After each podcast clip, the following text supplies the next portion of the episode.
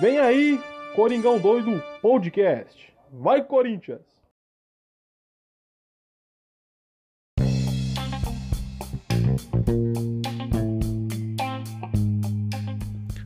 Fala fiel, beleza? Bem-vindos a mais um pós-jogo no Coringão Doido, episódio centésimo vigésimo quinto, popularmente conhecido como número 125, pós-jogo de Portuguesa 0, nosso Coringão também 0, e, pasmem, você deve pensar, pô, jogo no Carindé, né? Puta estádio histórico no estado de São Paulo, na grande capital, né? Para muitas pessoas já foi considerado um quinto grande clube do estado, é, até considerado clássico jogos entre os, os, grandes, né? Contra os grandes portugueses, contra os times grandes, né?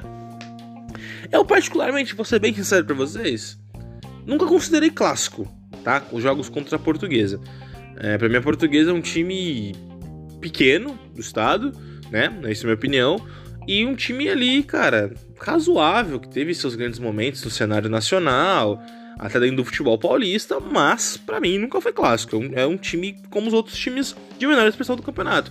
Claro, um time teve tradições, um time que sempre montou times fortes, como tem até times pequenos hoje em dia da competição que montam times fortes, mas para mim é, não considero, nunca considerei tanto clássico. Claro, pela história, pela, pela importância que a portuguesa tem dentro do futebol paulista, é considerado, e eu acho que, mano, foi uma grande sacanagem da Federação Paulista é, autorizar é, o mando de campo ser mudado não pra, tipo, você sabe, não pra dentro do estado de São Paulo, mas para outro estado, cara, pra capital do país, pra Brasília. Tipo assim, mano, qual que é a lógica de você jogar um, um campeonato paulista em Brasília? Tipo assim, porra. É, assim, claro, pelo lado do torcedor corintiano que mora em Brasília, e tem poucas oportunidades de ver o Corinthians de perto, bacana, tanto que é, a portuguesa também tomou essa iniciativa já visando também um, um lucro ali da, da, bilheteria por ser o mandante, né? E a, ma a maioria né, do, dos torcedores do estádio eram corintianos, tanto que foi um público de quase 30 mil pessoas no Mané Garrincha, que é um estádio para de capacidade de 70, é, 70 mil, 71 mil pessoas com a capacidade, mas tinha acho que por volta de uns 30 mil, 30 mil pessoas a maioria corintianos, né? Ah, como falei, acho que a portuguesa pensou muito nisso. Também é o retorno da portuguesa à Série A do, do Paulistão. E já não é um retorno tão feliz, é um time que é, brigando para não ser rebaixado para a Série A2 do Paulistão novamente. E cara, vou te falar que foi um jogo horrível, cara. É... Mais uma atuação ruim do Corinthians fora de casa, sabe? Muito ruim mesmo. E acho que um pouco da temperatura do jogo, porque Brasília é um lugar muito quente. É, eu particularmente nunca viajei para Brasília, tá? Não tenho uma experiência pessoal em Brasília, mas tenho amigos e já tenho amigos que moram lá e, e pessoas próximas a mim que já viajaram para lá e dizem que, cara, é um, é um, lugar muito, muito quente e muito seco o ar. Ou seja, lá chove muito pouco e o ar é, ar é, muito, o ar é muito seco. Então, cara, acabou que o, o, a temperatura ajudou também um pouco no. ajudou a atrapalhar, vamos dizer assim, né? A questão física do jogo. Você via nitidamente muitos jogadores em um determinado ponto da partida bem esgotados, né? Uh, e cara, assim, a partida lamentável tanto do Corinthians quanto da Portuguesa, que é um time bem ruim, cara, bem ruim mesmo taticamente, todos os sentidos. Acho que nenhum dos jogadores dos caras é tão bom assim, sabe? E o Corinthians, cara, tanto que o Cássio não jogou. É, antes do jogo, antes de entrar no, no aquecimento, ele sentiu um mal-estar. Uh, a comissão técnica ali, a comissão médica, né? Uh, ele disse que estava com uma, uma possível virose. Então o Cássio nem entrou, entrou o Carlos Miguel fazendo sua primeira partida da temporada, né? Um goleiro que jogou dois jogos ano passado, né? E entrou muito bem. Foi um, um goleiro muito bom, né? Teve uma, duas grandes atuações como titular na, na temporada de 2022. E essa, cara, o Carlos Miguel, acho que ele trabalhou uma única vez bem no início da partida, de uma, uma vacilada da zaga do Corinthians lá e um chute a queima-roupa.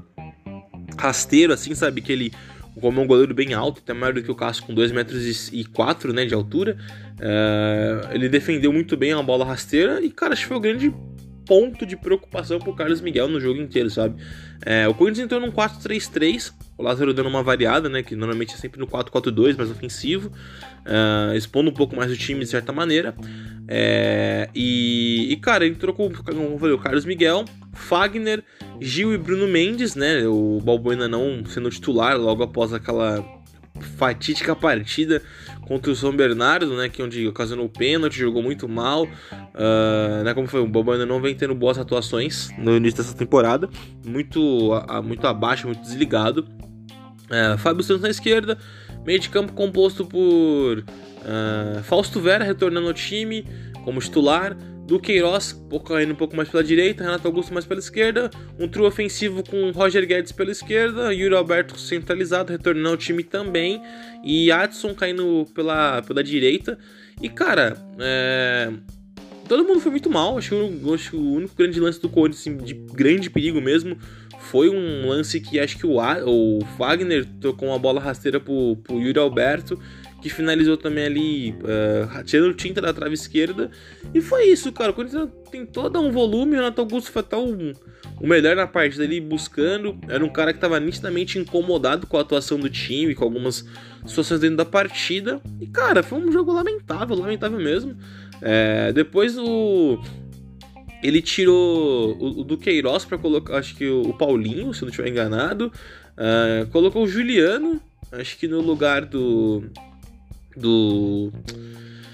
Uh, acho no lugar do, do Fausto, né? E, e aí ele depois tirou o, o Roger Guedes, botou o Matheus Araújo e tirou o Adson, colocou o Romero. E cara, é isso, sabe? Foi um jogo. Pô, aconteceu mais acho que pra turistar em Brasília. Foi bom pro torcedor corintiano ver o Corinthians de perto, lá de Brasília, que não tem essa oportunidade. É, do que um jogo bem jogado, claro, aquele velho problema de jogar muito, muito mal fora de casa. É, e contra um time que veio totalmente na defensiva, que, cara, festejou bastante esse um ponto pela situação da portuguesa no campeonato, precisando fazer pontos. E, cara, foi isso, entendeu? Tipo, jogo ruim, muito ruim, muito ruim. Cara, jogo que deu sono. Confesso pra vocês que eu não sei como não dormi nessa partida. Uh, ainda, tipo, é, teve acho que 8 minutos no fim do, do jogo né, de acréscimo e, cara, nada, sabe? Tipo, o Roger Guedes acho que ainda teve uma oportunidade no segundo tempo ali um pouco mais clara.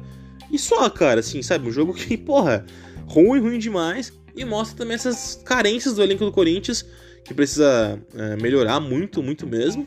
E aí entra o ponto do cara. Próximo jogo é o Derby, em casa. É, o time do, do, do dos Porco é, é um time que, cara, de elenco hoje não é um elenco tão forte quanto na temporada passada, mas é um trabalho que já vem de, de, de construção há dois anos, três anos quase, com o mesmo treinador. Então são caras que têm uma, uma forma de jogar, tem um sistema de jogo e vai ser um, uma partida complicada, cara. Uh, tô confiante, assim, não confiante totalmente, assim, confiante que podemos, possamos fazer um jogo bom dentro de casa, que o Corinthians vem jogando bem dentro de Itaquera, mas enquanto a partida é um clássico que, cara, ele é muito importante, é o principal clássico que a gente, que a gente tem como questão regional, e principalmente uh, a ponto de, cara, é, como eu posso dizer, uh, é uma, uma, uma, grande prova de fogo pro, pro Lázaro, né, cara? Enfrentar um, derby e, acima de tudo, pode mexer muito no ambiente, né? Dependendo do que, do que acontecer, que já não, são já três, duas partidas sem vencer, né?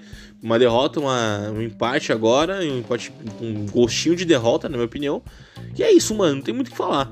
Rapaziada, quiser me seguir no Instagram, no Instagram do Coringão Doido lá, arroba coringão.doido, vai estar tá lá o link fixado nos stories pra vocês. É, quiser me seguir no perfil pessoal, tá, arroba Pascoal, vai estar tá lá o link também pra vocês. E é isso, mano, a gente se, se rever, né? A gente se volta aqui a noticiar coisas do Dead. E é isso, mano. Lembrando que aqui é o Coringão Doido, o podcast feito de corintiano pra corintiano, sempre dando voz na torcida que é Vai Corinthians, valeu, falou e até a próxima. Tamo junto.